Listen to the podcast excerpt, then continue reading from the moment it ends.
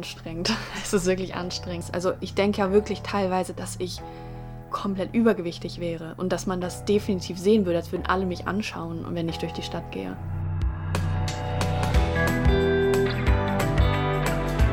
Ihr hört einen Podcast von Funk.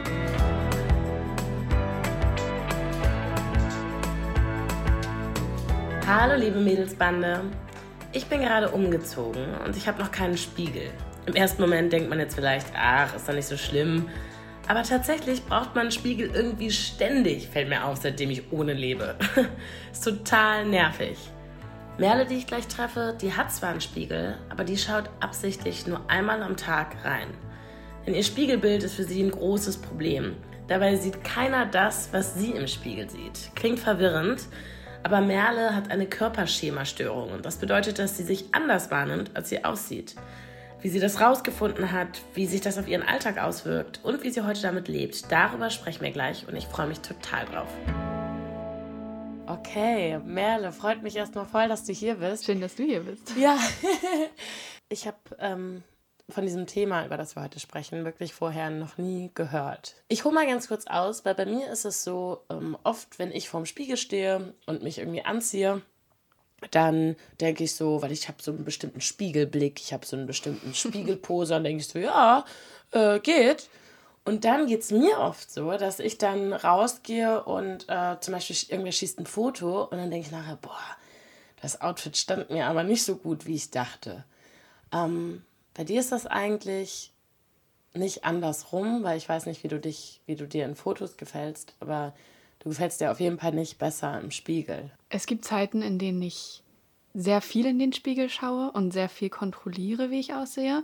Und dann immer wieder Zeiten, in denen ich gar nicht in den Spiegel schauen kann. Also da vermeide ich es an irgendwelchen spiegelnden, reflektierenden Oberflächen vorbeizugehen, weil ich mich nicht angucken kann. Weil ich manchmal auch dann direkt anfange zu weinen, ähm, weil ich mich selber irgendwie auch manchmal jeden Tag anders sehe. Also das ist so ein Problem, dass wenn ich dann in den Spiegel schaue, ich mir komplett verzerrt und hässlich und breit vorkomme. Kannst du einmal erklären, was dann so Sachen sind, die dich total stören, wenn du in den Spiegel guckst? Das ist tatsächlich manchmal ganz unterschiedlich. Also im Allgemeinen ist es meine Körperform, manchmal, wenn ich irgendwelche, irgendwelche Abende habe, an denen es besonders schlimm ist, habe ich auch den Eindruck, dass mein Gesicht beispielsweise einfach breiter wird. Jedes Mal, wenn ich in den Spiegel schaue, auch wenn es fünf Minuten später sind, sieht mein Gesicht anders aus. Ähm, wenn ich allgemein in den Spiegel schaue, dann sehe ich irgendwie nur das, was schlecht ist. Gibt es quasi gute und schlechte Tage? Ähm, tatsächlich schon. Ähm, die guten Tage sind aber ziemlich selten und häufig hat es dann auch was tatsächlich mit meinem Essverhalten zu tun. Ähm, das ist dann auch viel sowieso Einbildung, aber viel, okay, heute habe ich in Ordnung gegessen und heute sehe ich mich etwas besser. Du hast quasi das Gefühl, die eine Pizza, die du, die du isst, siehst du sofort. Pizza ist ein schwieriges Thema. okay. ähm, ich habe letztens meine erste halbe Pizza gegessen und es war okay. schön. Ey, erstmal Glückwunsch. Mal eine andere Frage, ein bisschen off topic. Was kannst du sagen, was, was dir an dir gefällt? Ich mag meine Haarfarbe. Ich auch. Danke. Aber mir fällt noch, fällt noch viel mehr ein. Aber ähm, okay. Ähm, wir haben jetzt schon so ein bisschen drumherum geredet. Wir haben, wir haben gesagt, ja, du siehst dich irgendwie anders. Ähm, du hast eine Körperschemastörung. Ähm, auf Instagram, falls ihr schon mal geguckt habt, was wir gerade zu dem Thema posten, ähm, da schwirrt auch der Begriff Körperdysmorphe Störung rum.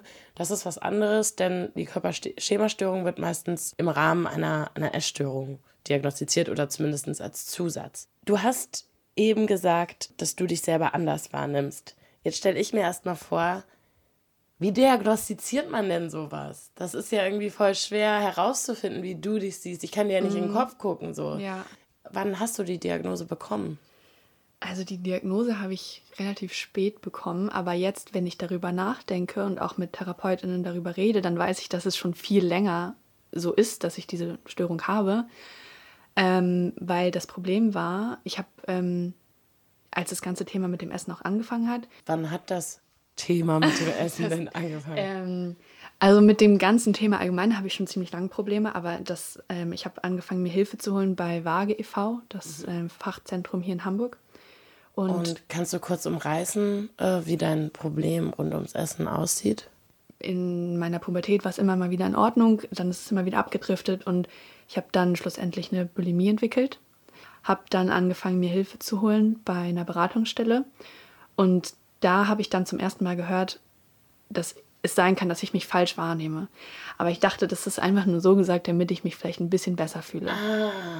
Also ich dachte, die muss das jetzt sagen. Dann im Spätsommer letzten Jahres hatte sie gesagt, dass es am besten wäre, wenn ich in eine Klinik gehe. Aufgrund der Bulimie. Genau, ja. Und ich war erst so, nein, dann muss ich mein Studium unterbrechen. Und so schlimm ist das nicht und ich kriege das auch so hin. Ähm, habe mich dann aber schlussendlich doch dafür entschieden, weil halt Depressionen noch dazu kamen. Und ähm, in der Klinik habe ich dann versucht, meine Therapeutin zu überreden, dass ich auf dieser Station, auf der ich war, die war für Essgestörte und DepressionspatientInnen, dass ich da falsch wäre, weil ähm, ich auf die Station müsste für adipöse Menschen. Wow, okay. Und ich habe das halt ernst gemeint und ähm, sie meinte zu mir, ähm, nein. das offenbart mir gerade, wie, wie groß der Unterschied sein muss, den, den du siehst, wenn du in den Spiegel guckt, guckst. Weil das Problem gilt ja auch umgekehrt. Ich weiß ja mhm. auch nicht, wie, wie du dich siehst ja. oder gesehen hast. Das Problem Heftig. halt in der Klinik sind natürlich, also es gibt natürlich, ähm, manche Menschen sagen immer, ja, in der Klinik für essgestörte PatientInnen sind immer nur untergewichtige Menschen, aber das stimmt ja überhaupt nicht. Natürlich gibt es auch untergewichtige Menschen, aber diese Körperschemastörung gibt es nicht nur bei untergewichtigen Menschen. Hattest du da zu dem Zeitpunkt schon mal was davon gehört, von einer Körperschemastörung? Ähm, nicht so wirklich. Also ich hatte mich damit nie wirklich befasst. Mhm. Es ist ja auch ein bisschen schwierig am Anfang, finde ich, wenn man erstmal hört, jemand sieht sich anders im Spiegel, dann denkt mhm. man ja auch mhm. ein Stück weit, naja gut, wer denn nicht? Die ne? möchte nur Komplimente haben. Dann hattest du dieses Wort Körperschemastörung, wurde dir dann irgendwie diagnostiziert. Ich frage mich jetzt erstmal, hilft einem das in dem Moment eigentlich? Also diese Diagnose, verändert das was? Tatsächlich hat es mir geholfen zu wissen, als ich dann entlassen wurde, stand das auf meinem Entlassbrief drauf und irgendwie habe ich das da das erste Mal so wirklich greifen können, weil ich mir zwischendurch immer noch gedacht habe, okay, das müssen die sagen, damit ich da nicht noch weiter reinfalle. Also das ist halt super schwierig, dann irgendwelchen außenstehenden Menschen zu glauben. Und als ich das dann schwarz auf weiß hatte, dachte ich, okay, vielleicht ist da doch irgendwas dran. Ähm, konnte mich natürlich auch in der Klinik mit anderen PatientInnen austauschen, wo das halt eben auch der Fall war, dass die diese Störung hatten. Das denke ich mir nämlich, das hilft wahrscheinlich, ja, oder? Weil wir uns halt selber so gegenseitig aufbauen konnten und das dann auch oft Thema war. Vor allem in Bezug darauf, dass man sich halt super viel vergleicht. Auch in der Klinik natürlich.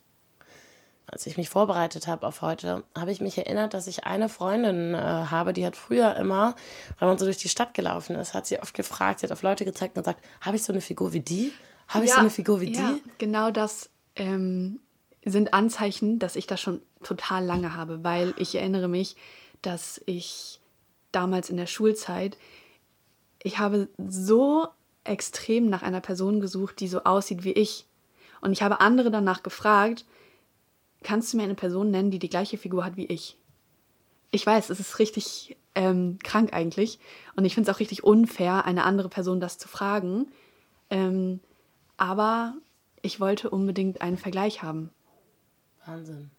Ist das denn jetzt, gibt es mehrere solche Momente, seitdem du in der Klinik warst, dass du jetzt, dass dir jetzt auffällt, wenn du zurückguckst, aha, ich hatte dieses gestörte Selbstwahrnehmung wahrscheinlich schon sehr lange? Ja, auch als ich noch ziemlich klein war. Und ich habe mich immer sehr viel verglichen, also krankhaft verglichen. Ich weiß noch, wir haben einmal unsere Umrisse gemalt. Und ähm, wenn ich den Umriss heute sehe, denke ich mir, Merle, was hast du dir dabei gedacht? Weil es sieht ganz normal aus. Aber damals, ich weiß nicht, wie alt ich da war. Ach so, du meinst so quasi wie beim, ähm, wie beim Tatort. Man legt sich ja, hin genau, und malt die genau, Umrisse. Wir haben die Umrisse ah, gemalt. okay.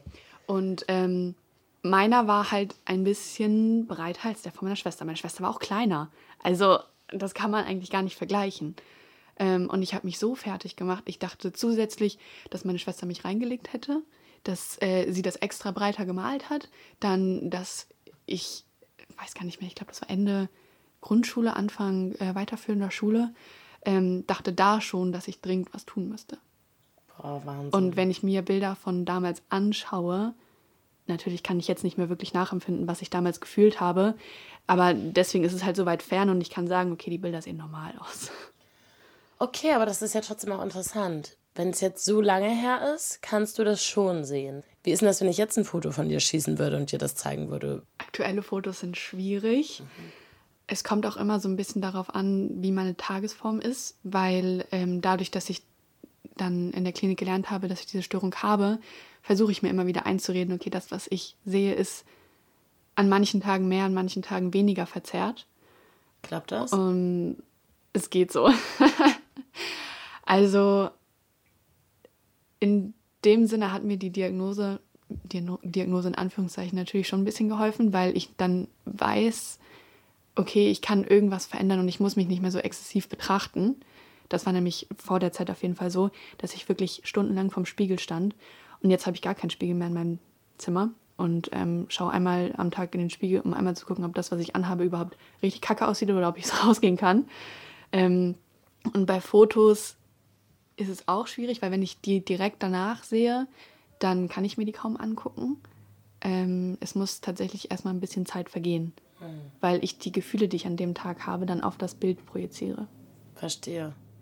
Und jetzt haben wir, okay, das heißt, daraus schließe ich, mh, hm, spontan irgendwie ein Foto mit dir machen ist auch einfach nicht das, was, was du gerne irgendwie machen würdest. Ähm, du hast gerade darüber gesprochen, dass du hier in dem Raum keinen Spiegel hast, das stimmt. Ich gucke mich um. Ähm, ist das Zufall oder ist das eben auch Strategie? Nee, das ist meine Strategie. Okay. Ist das dann fast so rituell, dass du dieses, du hast gerade gesagt, dass du dieses eine Mal am Tag im Spiegel guckst? Ähm, wann? Wenn ich mich fertig mache. Also natürlich, wenn ich mich schminke, weil mhm. im Badezimmer ist ein Spiegel. Mhm. Ähm, das ist dann natürlich ein bisschen schwieriger, wenn ich ähm, beispielsweise einen Abend habe, an dem es wirklich gar nicht geht und ich beispielsweise nur pinkeln gehen muss. Wenn ich dann daran vorbeigehe, dann gibt es halt Abende, an denen ich sofort anfange zu weinen. Wirklich? Also du guckst da rein und musst weinen? Ja.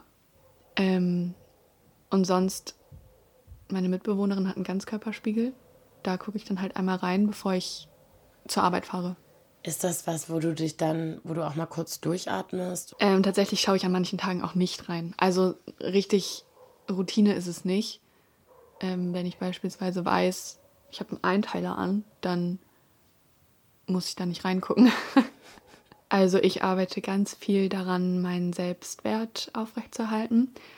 Du sitzt vor mir und ich hab, könnte dir jetzt tausend Sachen aufzählen, die ich an dir bemerkenswert finde und einfach schön. Und das habe ich einfach mit so vielen Menschen, die um mich herum sind und denke mir, okay, das ist traurig, dass ich das nicht über mich denke. Und versuche mir dann zu sagen, vielleicht denken andere das ja auch. Ja, es ist verrückt, dass man mit sich selber da irgendwie genau. so viel genau. strenger ist. Ne? Genau, und dann versuche ich mir halt wirklich einfach zu sagen, okay, die Menschen, die mit mir befreundet sind, die sind nicht wegen meines Aussehens mit mir befreundet. Ich kenne auch dieses, dieses Gefühl, dass, was ja auch an sich eigentlich schon bescheuert ist, aber ich habe auch manchmal irgendwie schlechte Laune, wenn ich das Gefühl habe, dass ich irgendwie zugenommen habe. Ne? Ähm, und dann denke ich mir auch oft, naja, wenn ich an alle Menschen denke, die ich so kenne, jemand, den ich irgendwie gut aussehen finde oder so, ob der jetzt fünf Kilo mehr oder weniger hätte. Und äh, das, das würde den überhaupt nicht entwerten für mich. Nee. Null, null.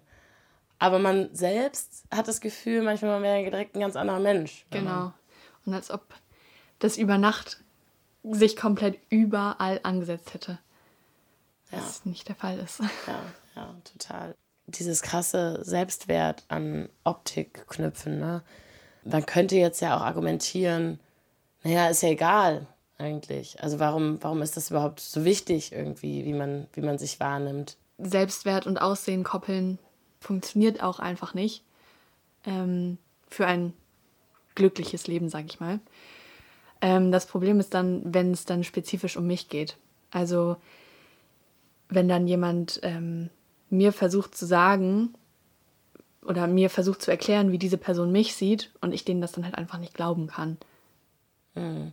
Das ist wahrscheinlich auch was, was dir öfters passiert, oder? Also ich kann mir vorstellen, dass wenn man mit Leuten über diese Körperschemastörung redet, dass dann viele Leute so denken, ah, das Beste, was ich jetzt sagen kann, ist, ähm, nee, wirklich, du siehst mhm. echt wirklich voll schlank aus ja. oder so. Wie findest du das, wenn Leute das dann sagen? Also es ist sehr kritisch, weil natürlich weiß ich, dass solche Kommentare nur lieb gemeint sind. Das Problem ist, dass ich die nicht wirklich glauben kann in erster Linie. Und zweitens ist es dann häufig so, dass ich das komplett umdrehe. Also genauso wie es damals in der Klinik passiert ist, dachte ich, okay, die müssen das oder die fühlen sich jetzt dazu verpflichtet, das zu sagen. Und eigentlich meinen die genau das Gegenteil. Komplimente verunsichern dich dann eher. Die verunsichern mich, ja. ja. Es ist einfach schwierig, das zu glauben und das halt, weil ich es ja anders sehe. Und das ist so schwierig, das manchen zu erklären, dass ich es wirklich anders sehe. Und das war auch lange, also es hat lange gedauert, bis ich mir das selber glauben konnte, dass es wirklich diese Störung ist und nicht die Wahrheit. Ich stelle mir vor, das beschäftigt einen doch bestimmt auch die ganze Zeit. Ähm, denn sowohl du als auch ich wissen ja nicht, wie groß die Diskrepanz ist zwischen dem, wie es wirklich ist ja. und wie du dich siehst. Ne? Ist das, treibt dich das um oder hast du dich, da hast du dich jetzt einmal damit abgefunden, dass es irgendwie anders ist? Es ist anstrengend. Es ist wirklich anstrengend. Also ich denke ja wirklich teilweise, dass ich komplett übergewichtig wäre und dass man das definitiv sehen würde, als würden alle mich anschauen, wenn ich durch die Stadt gehe. Boah, wirklich. Wäre wahrscheinlich gesünder und besser zu versuchen, sich gar nicht so sehr mit dem, mit dem Gewicht auseinanderzusetzen. Ne? Aber ich nehme mal an, das tut man dann ja. Versuchst du manchmal irgendwie dich dann diesen echten Werten, irgendwie anzunähern? Weil, was ich zum Beispiel gerade denke, ab und zu braucht man ja mal neue Klamotten und muss sich die kaufen. Und zumindest da sieht man doch eine Silhouette oder so, wenn man sich jetzt, weiß ich nicht, ein, eine Hose kauft oder du hast dir gerade ein, ein, Kleid an. Ähm, hilft dir das manchmal so ein bisschen besser einzuschätzen, wie du aussiehst? Also es ist tatsächlich schon mal häufiger vorgekommen, dass ich mir sehr große Größen mit in die Umkleidekabine genommen habe und dann zurückgehen musste, weil ich da halt auf, weil die mir viel zu groß waren. Aber ich war der Meinung, ich habe jetzt so viel zugenommen, dass ich auf keinen Fall mehr in meine normale Größe reinpassen würde ich meine, jeder von uns weiß, dass die Spiegel beispielsweise bei HM einfach schrecklich sind. Probierst du die Sachen denn dann überhaupt an? Wenn ich einen guten Tag habe, ja, aber das geht einfach sehr häufig nach hinten los. Das ist dann, wie beispielsweise, was ich vorhin gesagt habe, dass ich dann einfach viel zu große Größen nehme. Oder, ich meine, Größen schwanken ja allgemein. Mhm. Dass ich dann Ach, dass du dann denkst, oh, letztes Mal hatte ich irgendwie eine M und jetzt hast du eine L, dann habe ich ja. zugenommen, obwohl es auch einfach ja. sein kann, dass es ganz normale genau. Schwankung ist. Und häufig bin ich danach dann einfach total in so einem Loch gefangen und das macht es dann halt auch eher schlimmer. Hast du schon mal weinend in der Umkleide gestanden? Ja. Ja. Das kam sehr schnell, das, ja. das Traurige ist halt, dass ich mich dann häufig auch nicht den anderen Menschen, mit denen ich dann unterwegs bin, anvertraue und sage, ich muss jetzt nach Hause gehen, das geht nicht. Also jetzt würde ich es eher machen, aber in der Vergangenheit war es eher nicht so es reden ja Leute immer mal wieder über ihre Figur, ne? Oder mhm. über irgendwie da so, hey, äh, oh, ich habe hier zugenommen oder ich habe das und das. Sind das Kommentare, die dich stören bei anderen, wenn du diese Leute als schlank wahrnimmst? Ja, also ich versuche dann in den Momenten natürlich, also auf der einen Seite, es ist so ein Zwiespalt, weil auf der einen Seite versuche ich den Menschen zu sagen, du bist super schön, so wie du bist, weil es einfach, ich weiß nicht, manchmal wünschte ich, dass ich alle meine Komplimente gerne aussprechen möchte oder könnte. Ähm, auf der anderen Seite ist es schwierig für mich, weil ich denke, okay, wenn diese Person sich nicht wohlfühlt, die aber schlank ist und ich bei weitem nicht so aussehe wie die, was muss ich dann erst tun? Und deswegen wissen meine Freundinnen eigentlich auch, dass ähm, so Thema Essen, wie beispielsweise, man isst irgendwie zum Abend, wir haben zusammen gekocht. Wenn dann jemand da sitzt und sagt, boah, ich habe viel zu viel gegessen, ich kann das gerade nicht, ähm, die wissen, dass mich sowas auch ziemlich runterziehen kann und dass wir sowas dann halt einfach nicht mehr machen im Freundeskreis. Hm, verstehe. Ich glaube, in deinem Fall ist wichtig, dass man auch immer noch mal betont, dass diese Körperschemastörung ja nicht losgelöst zu betrachten ist, auch von, von, von der Bulimie, die du entwickelt hast, ne? oder von diesem ganzen Komplex äh, Klinik, ähm, Essstörungen. Ähm, vielleicht mal so erstmal ganz in den Raum gefragt, weil ich glaube, viele Leute strugglen mit Essstörungen. Wie, wie hat dir die Klinik denn geholfen? Ähm, also tatsächlich, weil ich auch noch mit Depressionen reingekommen bin, würde ich am Anfang einfach sagen, die Klinik hat mir mein Leben gerettet. Also ähm, ich weiß nicht, wo ich jetzt sein würde. Und das, was mir wirklich am meisten geholfen hat. Und ich würde es auch jeder Person empfehlen, die darüber nachdenkt, in eine Klinik zu gehen, weil es ist überhaupt nicht so schlimm. Das finde ich ganz spannend, weil ich kann mir vorstellen, dass das vielleicht vorher sogar eine Angst war, ja. ähm, wie das ist, wenn alle Leute das gleiche Problem haben, oder? Also hat man nicht Angst, ähm, dass man sich dann irgendwie vergleicht, dass es irgendwie so eine Art Rennen ist, irgendwie. Mhm. Da hatte ich auch Angst vor. Also ich dachte, wenn ich da Menschen sehe, die, weil natürlich hatte auch, hatte auch ich das Vorurteil, da sind nur untergewichtige PatientInnen unterwegs, was natürlich einfach nicht der Fall ist. Und das war auch am Anfang ein Argument für mich, weshalb ich nicht in die Klinik wollte. Dann hatte meine Beraterin mir aber gesagt, die haben ja genau das gleiche Problem. Also die denken sich ja genau das gleiche und eigentlich ist jeder da, weil er ein eigenes Problem hat. Und wenn alle genau dieses Problem haben, kann das ja auch viel besser kommuniziert werden. Du hast ja auch gerade gesagt, dass es irgendwie geholfen hat, dich auszutauschen mit den, mit den Leuten da. Ähm, erzähl mir doch vielleicht erstmal, ehe ich jetzt gleich, ähm, ich gleich die Sprachnachricht von ihr abspiele, erzähl mir doch mal, wer Lydia ist. Äh, Lydia und ich haben uns in der Klinik kennengelernt. Und Teilt man sich da eigentlich ein Zimmer oder hat man so? Ja, aber wir haben uns nicht ein Zimmer geteilt. Also mit ähm, der Mitpatientin, mit der ich mir mein Zimmer geteilt habe, mit der bin ich auch super gut befreundet. Krass, voll das, also voll ich habe so viele da so Freunde viele... da kennengelernt und die Menschen sind mir einfach so wichtig geworden. Ach, wie schön. Ähm, was ich halt am Anfang auch gar nicht gedacht habe. Ne? Ich dachte, ich bin da reingegangen, war so, ich will keine neuen Menschen kennenlernen, ich will mit niemandem reden, ich will hier gesund werden. Nach vier Wochen bin ich wieder raus. Ja, ich war dann nach zehn Wochen wieder raus. ähm, und am Ende war es auch super traurig zu gehen, weil ich diese Menschen einfach so in mein Herz geschlossen habe. Wahnsinn. Und das hilft auch, oder würde ich mir zumindest vorstellen, weiß ich nicht, so auch sein eigen, seine eigene Krankheit so ein bisschen zu entstigmatisieren, oder? Weil wenn man in so eine Klinik geht, ist doch der Gedanke auch bestimmt so ein bisschen so, oh Gott, das ist so richtig, da ist man so richtig krank und mhm. fertig, wenn man da ist. Und dann merkt man so, ja, das sind ganz normale Leute. Das sind ganz normale Menschen, ja. Ja. Lydia hast du in der äh, Klinik kennengelernt. Genau. Und wir haben halt beide genau das gleiche Problem. Was für einen Unterschied macht es? Ich meine, du hast sicherlich auch so ganz tolle Freundinnen in deinem Klar. Leben. Ähm, wie viel wert ist es, jemanden zu haben, der dich da aber so verstehen kann? Du musst halt nicht wieder von Anfang an erklären, was gerade los ist. Also, wir können uns anrufen und einfach nur da sein und du musst nicht erklären, warum es dir gerade scheiße geht oder du musst nicht wieder von vorne anfangen und du weißt, dass du verstehst, verstanden wirst. Und das ist, glaube ich, so das Wichtigste, dass du wirklich weißt, du wirst verstanden. Weil häufig sagen Menschen, ich verstehe, was du meinst und ich kann das auch nachvollziehen. Aber es ist dann irgendwie schon nochmal auf einer anderen Ebene. Wir haben immer über alles geredet und wir haben zusammen gelacht und aber auch viel geweint. Und wir haben uns den Rücken gestärkt und uns aufgebaut, wenn es uns nicht gut ging. Lebensmittel, vor denen wir Angst hatten, haben wir zusammen gegessen. Wir haben versucht, uns die freie Zeit so schön wie möglich zu gestalten und wir haben Pläne für die Zukunft geschmiedet. Ich muss sagen, das hat mich, als ich das erste Mal gehört habe, richtig berührt irgendwie. Lebensmittel, vor denen wir Angst hatten, haben wir gemeinsam gegessen. Mhm. Das ist halt bei jemandem, der keine Essstörung hat, stolpert man so ein bisschen über den Satz erstmal, ne? mhm. ne? wenn man sich gar nicht vorstellen kann ähm, oder weil das einem zeigt, wie schwer es einem fallen kann, irgendwie gewisse Dinge zu essen. Gleichzeitig denke ich auch da wieder, dass es auch eben im Freundeskreis vielleicht manchmal schwer sein kann oder man vielleicht auch Angst hat, dass man Leuten damit auf die Nerven geht, wenn man irgendwie sagt, ich kann jetzt das nicht essen, weil ich da Angst vor habe. Mhm.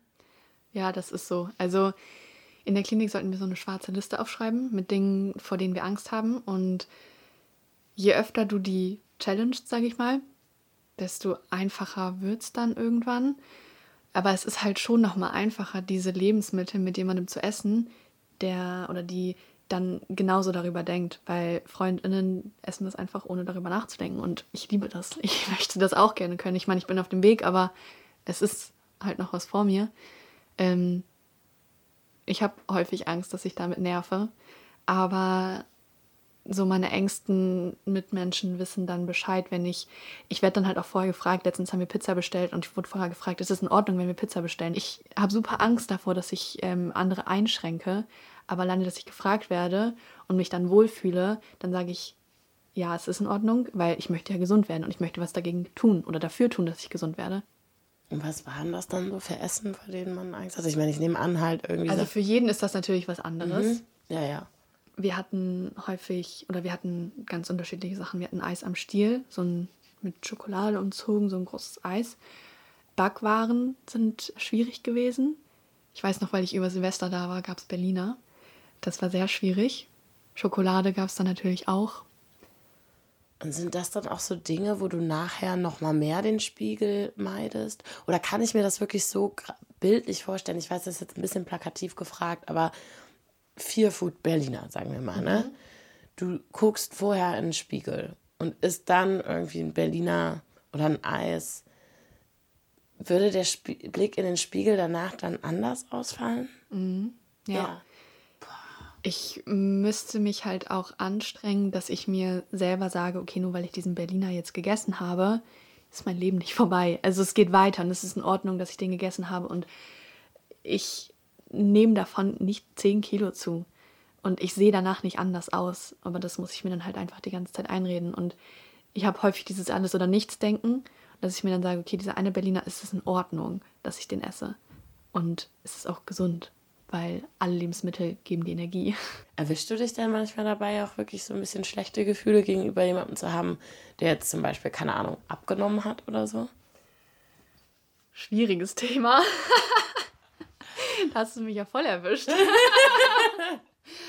ähm, also, ich habe nicht direkt negative Gefühle der Person gegenüber, sondern fange an, das auf mich zu projizieren. Also ich fange dann an, mich total schlecht zu fühlen natürlich frage ich mich in manchen Momenten auch, warum macht diese Person das gerade und warum lasse ich mich so sehr davon beeinflussen und warum wird, also mein ganzer Tag dreht sich dann ins Negative und plötzlich geht es dann wieder nur darum, ich muss halt lernen, mich abzugrenzen. Also wenn Menschen meinen, sie müssten jetzt abnehmen oder irgendeine Diät starten, das ist nicht mein Leben. Ich ähm, natürlich versuche ich dann es ist schwierig, was dagegen zu sagen, weil ich weiß, dass ich mich sonst selber total reinreiten würde. Ähm, aber ich versuche einfach den Menschen zu sagen, dass sie toll so sind, wie sie sind und dass sie halt nichts ändern müssen. Und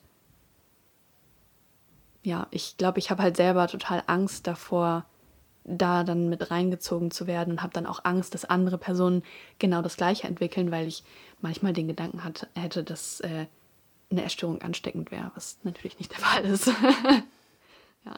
Aber das ist trotzdem auch noch ein ganz interessanter Gedanke. Also bitte nicht falsch verstehen. Das Letzte, was natürlich irgendwie jetzt gerade Thema sein sollte in deinem Kopf, ist irgendwie abnehmen. Ne? Ähm, aber vielleicht hast du ja bei deiner langen, sorry für die Wortwahl, aber bei der langen Karriere an Essstörungen auch irgendwie mal ähm, Zeiten gehabt, wo du irgendwie abgenommen, abgenommen hast. Konntest du das denn dann sehen? Jein.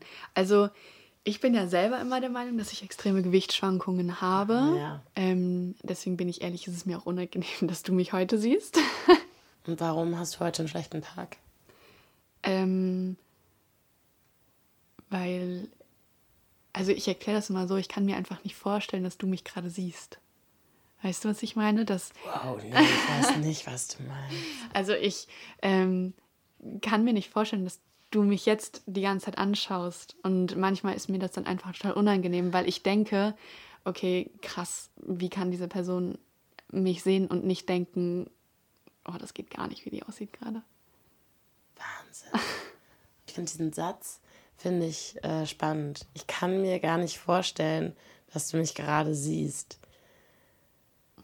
Kannst du, noch, kannst du mir das nochmal erklären? Ähm, ich habe das tatsächlich schon mal versucht, anderen Menschen zu erklären und die waren, haben genauso reagiert. Ich kann mir einfach nicht vorstellen, dass du mir gerade in die Augen schaust und dass du meinen ganzen Körper siehst, ohne nicht komplett zu urteilen. Wahnsinn.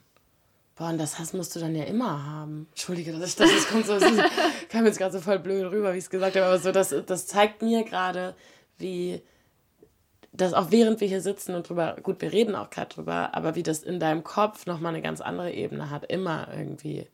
Wie ist denn das, wenn du auf ein Date gehst oder so?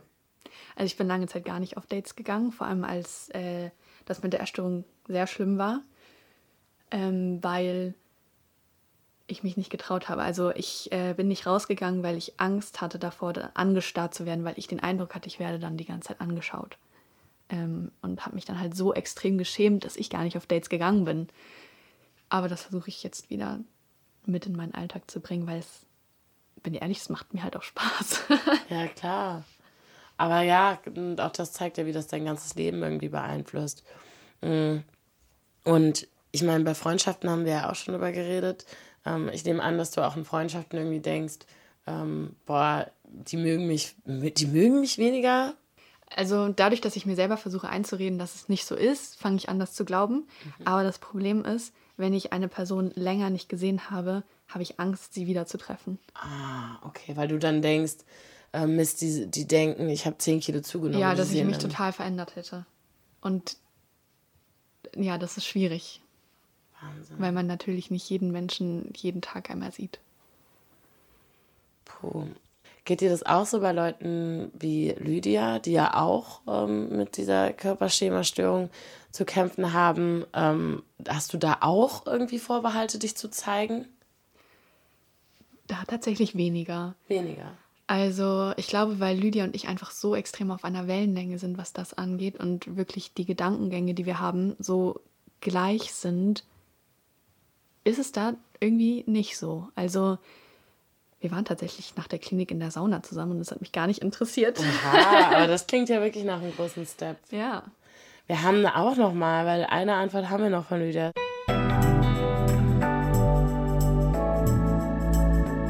Ich bewundere Merle für ihren Mut, ihr Durchhaltevermögen und ihre ehrliche, aber auch motivierende Art. Merle ist so wertvoll. Allein für sie hat sich der Schritt in die Klinik gelohnt. Sie wollte immer, dass es allen gut geht und hat sich dabei leider oft vergessen. Aber sie gab nie auf. Sie ist so stark und sie war immer mein Vorbild. Ich wünschte, sie könnte sich durch meine Augen sehen und erkennen, was für ein wundervoller und besonderer Mensch sie ist, von innen und von außen. Wie geht's dir, wenn du das hörst? Ich weiß nicht, ich muss es irgendwie erstmal sacken lassen, weil es mich total emotional macht gerade. Und ich würde sie am liebsten in den Arm nehmen. Ja. Du hast noch von einer anderen schönen Situation erzählt, die du, die du mit ähm, Lydia erlebt hast. Da gibt es bestimmt noch viel mehr. ähm, ich glaube von einer Busfahrt oder einer Bahnfahrt, wo ihr ähm, wir haben immer gemerkt, wenn es uns halt eben schlecht ging. Und ähm, dadurch, dass wir uns so gut verstehen, können wir natürlich auch so die Tricks dieser Erstörung dann nachvollziehen. Und haben dann, wenn beispielsweise Busse an uns vorbeigefahren sind oder irgendwelche Spiegelungen ähm, am Straßenrand sind, dann haben wir uns immer voreinander gestellt, damit wir uns nicht selber unbewusst ähm, in dieser Reflexion abchecken. Voll cute erstmal. Ich stelle mir da vor, wie ihr euch dann so kurz umarmt. So ja, und das war einfach genau so. Ich bin gerade sehr berührt. das glaube ich. Sie ist einfach ein sehr toller Mensch. Und genau das, was sie gesagt hat, ich würde mir wünschen, dass sie sich selber durch meine Augen sieht. Aber so im Grunde denkt man so, hier sind zwei Menschen, die sind toll äh, und äh, ne, die, die, die so viel mehr sind als das, was sie in irgendeiner Reflexion wahrnehmen. Aber trotzdem ist es diese, der Bus, der vorbeifährt, in dem man sich spiegelt, der einem, der einen runterziehen kann. Ja, ich finde es halt traurig, dass ja. solche Glaubenssätze so tief sitzen und dass es einfach so lange dauert, die wegzuarbeiten. Ja. Wo wir gerade über Glaubenssätze sprechen, hast du eine Ahnung, woher die kommen? Ich könnte mir niemals verzeihen, Menschen zu enttäuschen. Und dazu gehört halt bei mir, dass ich so ein Perfektionist, so eine Perfektionistin bin. Und ähm, dadurch, dass ich halt diese Körperschemastörung schon so lange habe, hat es natürlich auch total früh angefangen, dass ich angefangen habe, mich zu vergleichen. Und immer dachte, ich wäre ganz anders als die anderen und ich müsste genauso sein wie die anderen. Und habe das ins Extreme gezogen und habe dann halt so diesen Glaubenssatz entwickelt, ich bin nur gut, wenn ich schlank bin.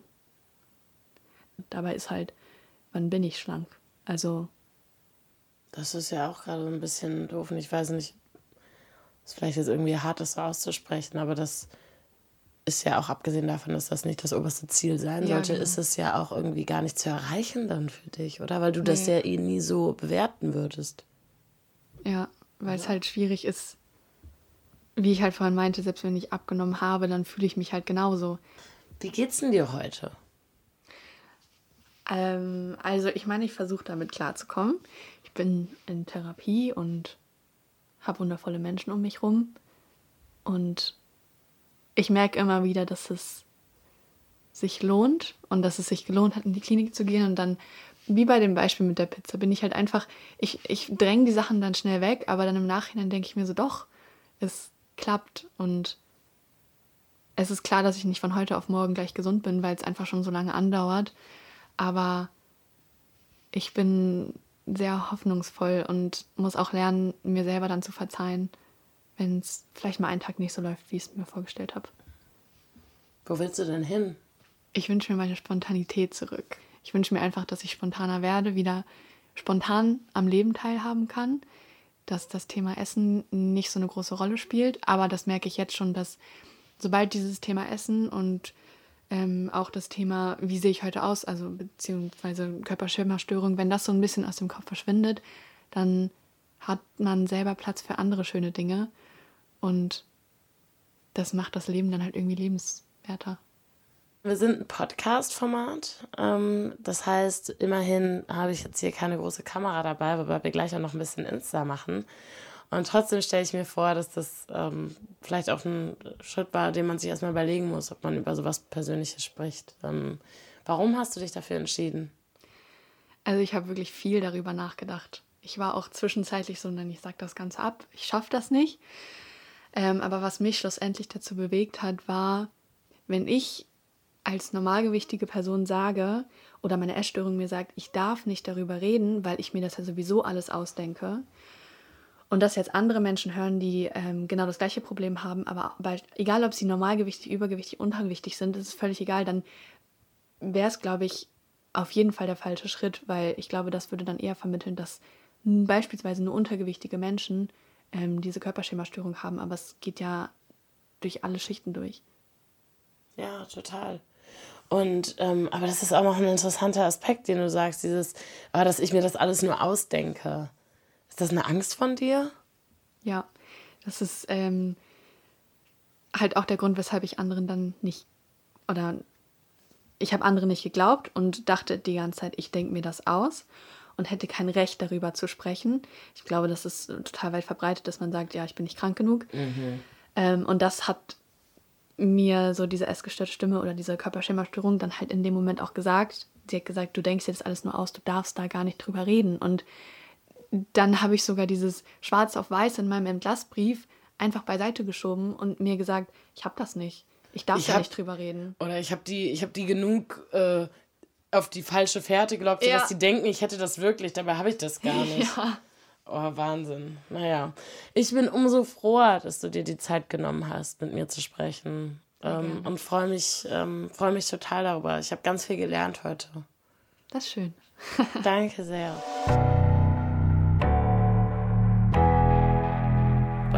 Verrückt. Ich habe heute jetzt den Tag mit Merle verbracht und bei mir ist eigentlich nur eins hängen geblieben. Was für eine sympathische, aufgeschlossene Frau sie ist. Und die Vorstellung, dass irgendein verzerrtes Bild ihrer Optik verhindert, dass sie das selber so wahrnimmt und sieht, wie toll sie ist, das ist echt ein bisschen schade. Gleichzeitig glaube ich aber, dass sie auf dem absolut richtigen Weg ist. Und ich gönne ihr von Herzen spontane Pizzen und ein breites Lächeln in allen Reflexionen vorbeifahrender Busse. Das war ein Podcast vom WDR für Funk von ARD und ZDF. Wir haben hier jetzt erstmal Staffelpause. Das heißt, ihr müsst euch für die nächste Folge ein bisschen gedulden. Aber wenn euch dieses Thema weiter interessiert, dann schaut euch doch auch das Video von den Reportern an. Die haben nämlich auch was über die Körperschemastörung gemacht. Ich freue mich, wenn wir uns bald hier in alter Frische wieder hören und wünsche euch alles Gute.